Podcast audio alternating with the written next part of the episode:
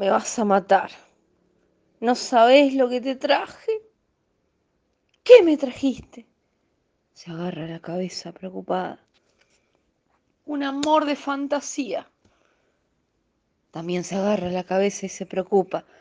¿Un amor de fantasía?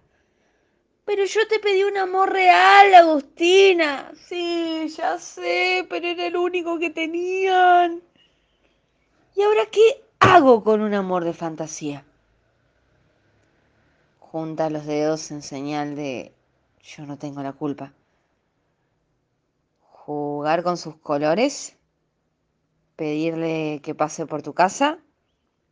Hacer algo para que se transforme no sé, no sé, los amores de fantasía son terribles porque no hay nada que le saque la mentira.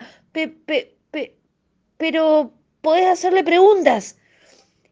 ¿Y qué me van a responder si son una farsa? No, no, algo pueden enseñarte. Mira, yo tengo uno en mi casa y la verdad es que me entretengo un montón. Lástima que cuando le pido que me abrace se vuelve difícil. Por eso, no me sirve este amor. Anda y decile a la vendedora que querés un amor real. Bueno, pero mirá que lo tienen que hacer a pedido y sale carísimo. No importa. Yo te doy todas las características y junto lo que haya que juntar.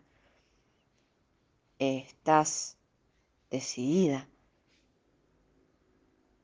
Voy a salvar mi vida como sea.